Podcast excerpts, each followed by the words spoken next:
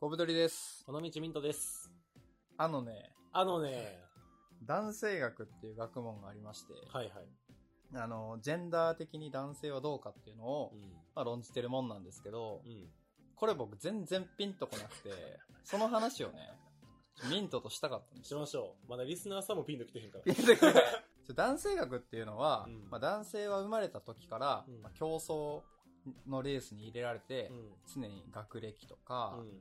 あとは給料の多さとか、まあ人に稼いとか、うん。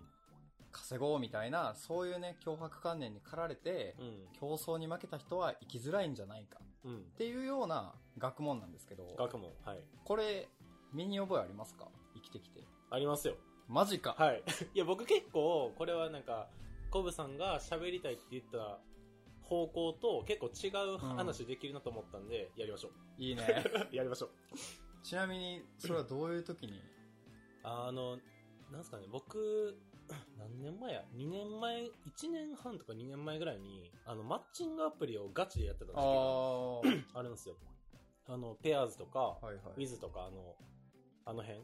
その時に、あの、プロフィールをこうみんな登録するじゃないですか。その時にまあ、住んでる場所とか、うん年齢とか、まあ、学歴とか、なんか会社のどういう種類かとか、うんそのまあ、IT とか、建設とか、うん。メーカーとか、あとこう年収とかもやっぱ入れるとこあるんですよ。へえ。で、年収もそんなね、別に、なんやろ、458万とか、そんな、そんなね、手打ちで入れるわけじゃなくって、何やったかな、あの時は。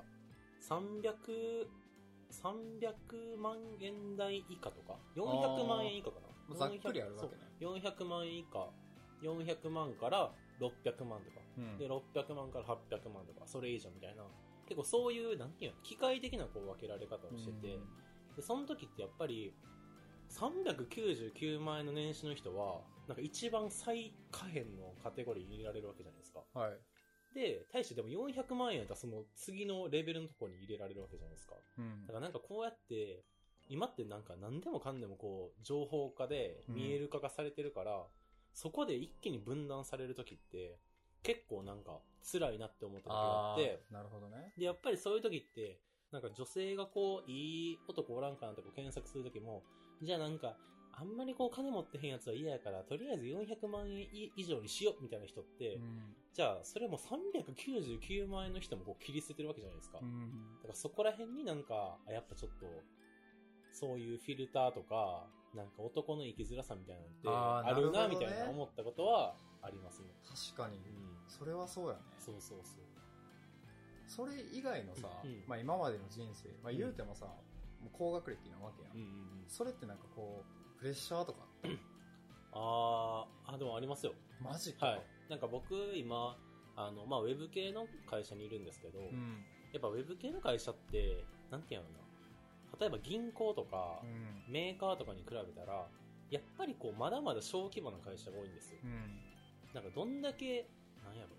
やっぱサイバーエージェントとかまで行かないと、なんかこう、みんなに分かってもらえないみたいなうん。ことは結構ある気がしてて、で、僕その、今東京で働いてるんですけど、えっと、まあ、一回大阪に帰省した時に、大学の友達とまあ会った時があったんですね。で、その時にこう、やっぱりみんなもう社会人なんで、なんかあいつはどこどこで働いてるみたいな。はいはい。あいつはどこどこがすげえみたいな。なんかその、会社名がもう、そのままそいつの、なんていうんですか、評評価じゃないけどうん、直結してるみたいなのが、へ僕はあんまりこう業界的にも、普段こう、絡んでる人的にも、あんまりそういう文化がないんで、その時に、うわ、やっぱこう世間って、やっぱそういう見方をしてるんや、みたいな。ー。特に男に対ししては、そうなんや、みたいなのを感じた時あって、結構その時になんか劣等感みたいなのはあ感じた時はありましたね。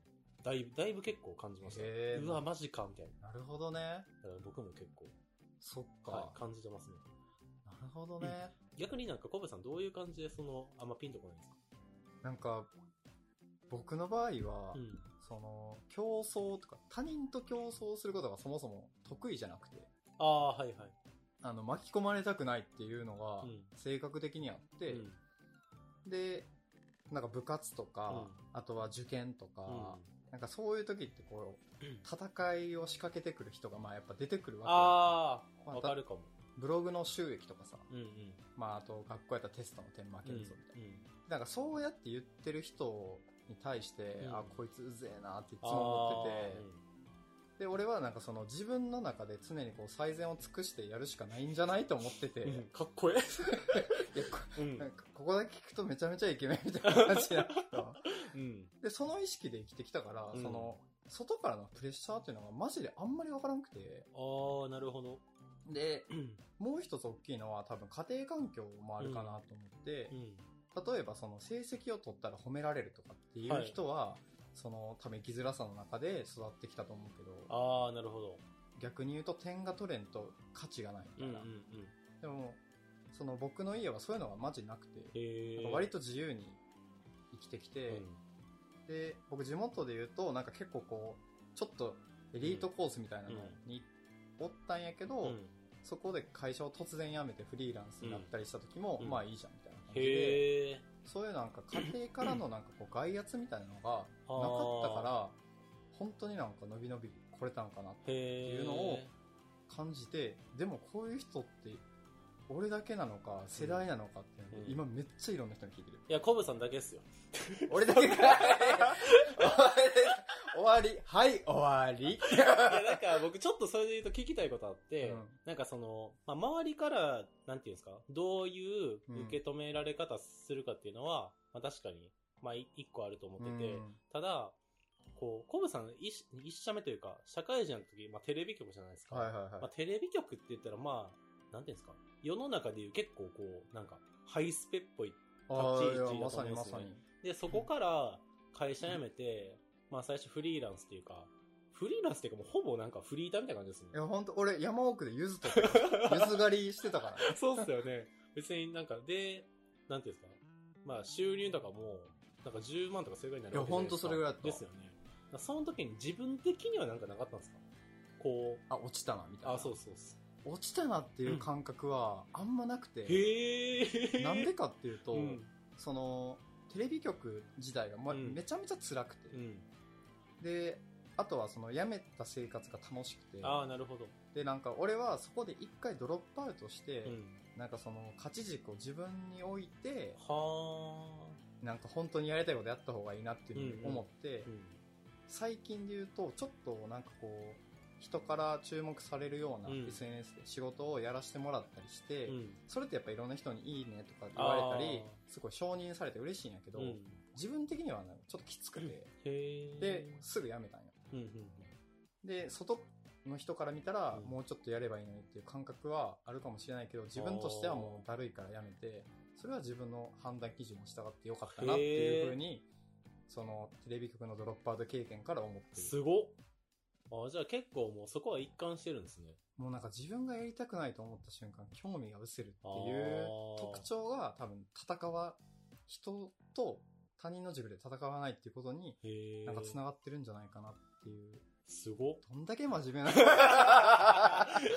いや、僕だったらね、多分僕、まあ確かにテレビ局のまあ話聞いてたら結構きつそうだなと思って、まあ確かに無理やなとは思うんですけど、そっからじゃあいきなり、で東京にもいたじゃないですか、しかも。ああ、そうねで。すよね。東京から高知にまあ一回帰ったわけじゃないですか。本当だってもう、その時代が時代ならさ、島流しとかそういうレベルそうっすよねで本当に。だからもう結構まあ世代が違うんであれですけど、もうバブル、もうバブルのうん。世界からいきなりなんかもう、の 農村みたいなところに行った結構ガチでそうじゃないですか。いや、マジでそう。まあ、僕それなんか、結構僕だったら無理かもしれないです。あ、落差がってこと？落差が、なんか、あ、それこそ落ちたなみたいな自分で思っちゃう気がして。ああ、そうね。な、まあなんかその、ま、周りの人も、うん。なんか俺の場合は、その、落ちた時うに、ん。その、前の友達とつるむんじゃなくて、はいはいはい。まあ落ちた先の人と遊んでたかあら、まあ周りみんな金ないし、ー。なるほどな。落ちてきた人ばっかりやったから、うんうんあんまり劣等感は抱かなくて、あー、そうなんや。そう、だから、この男性学のその感覚自体が、あー。俺ってなんか生物学的にどこにいるみたいな読んでて。あー、なるほどね。あ、そっか、なんか、僕そ、ちょっと聞きたいのは、うんなんかね、あの、まだ、何やろ、今2020年になって、はいこれだけ、なんか、じゃあ YouTube、YouTuber で稼げるとか、はいはい。フリーランスでもいけるとか、なんかまあ独立でも全然いけるよみたいに言われてても、なんか結構周りから、特に男やってこう女性からの見え方って、うん。やっぱりまだ、なんかちょっと大企業とか、はい。なんか公務員とかに勤めてる人が、やっぱなんか高スペックで安定もしてていいよねみたいに見られ方って、まだまだ大半がそれだと思うんですよ。あると思うよ。うん。いや、絶対そうなんですよ、多分まだね。で、僕はなんかそういう、なんやろ、環境で、フリーランスでやるっていうことすらも結構怖いなって思っちゃうんですよ。ああ。その、収入がどうとかっていうより、周りからの見え方ってこれどうなんだろうみたいな。ああ、なるほどはい。だか。そこもちょっと聞いてみたいなと思って、なんかそこ、フリーランスになってから、なんか周りから、なんかちょっと、なんやろ、無限にされることはないと思いますけどなんかちょっとこう見られ方とか、なんか態度変わったなみたいな時ってないんですか？めっちゃインタビューになってきた。書き起こそう。これは書き起こ記事にしてし。ようかな。周りからの見え方が変わっうんああ、でもそれはあって、うん。最初テレビ局辞めて、うん。その山奥でゆずと取り出した時いは、なんか終わったな、終わったなっていうか、お前大丈夫みたいな電話かかってきたりとか、あっていうのはあったけど、あ。うん。まあなんかそいつにお金もらってるわけじゃないしな。なるほどな。マインド強っ。まあ、そのドロップアウトしたり、あともともとその、まあ、ミントはさ、うん多分結構うん買ってきた人生や。おそらく。まあそのプレッシャーもあったと思うけど俺はその、自分を弱く見せて、あハードルを避けた方が絶対人生楽じゃんって思ってるタイプなんですよ、だから僕はすごくないですよっていうのをやって、うん実はできるみたいなところがあー一番美味しいんじゃないかなと思って生きてきて、なるほどな。だからそのなんか周りからの見え方は、うんむしろ下げて見られた方があ、生きやすいと思ってるんよね。新人種や、それは。なるほどな。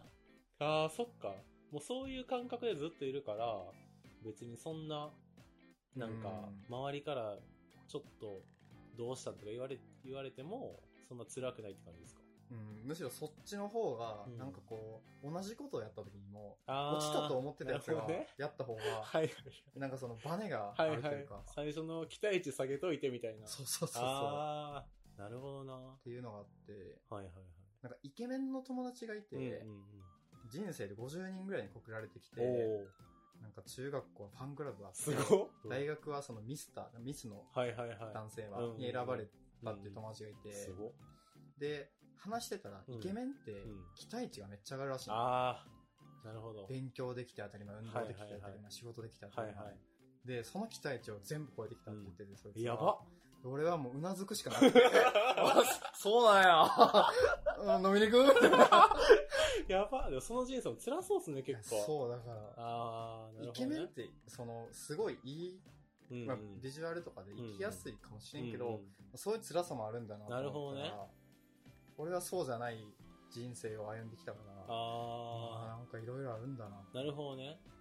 そっか。でも僕が、結構その、僕は、なんていうの割と周りからの見え方とかも結構気になる派の人間からすると、そのなんか男性学のなんか記事がありましたよね。これ、はいはいはいコ。ブさんがとりあえずリンク貼ってくれると思うんあですけど、リンク貼っときます、概要欄に。そのなんか最後の方に、やっぱ男性にも、なんか全部を受け止めてくれる人が必要みたいな、結構そういうなんか、締めをされてた気がしてて、うんうんそこはめっちゃ共感するんですよ、僕も。うんうん確かになんか、競争とか、あの、まあ、収入がどうとか、結構やっぱ男性の方がこう競争っぽいところにさらされてると思うから、それこそ彼女とか、はい家族とかは、いや別に、なんかそういう勝ち負けがどうってより、あなたがそういう存在でいてくれたらいいよみたいな、うんそういう人がやっぱそばにいてくれると、男はみんな生きやすいんだ。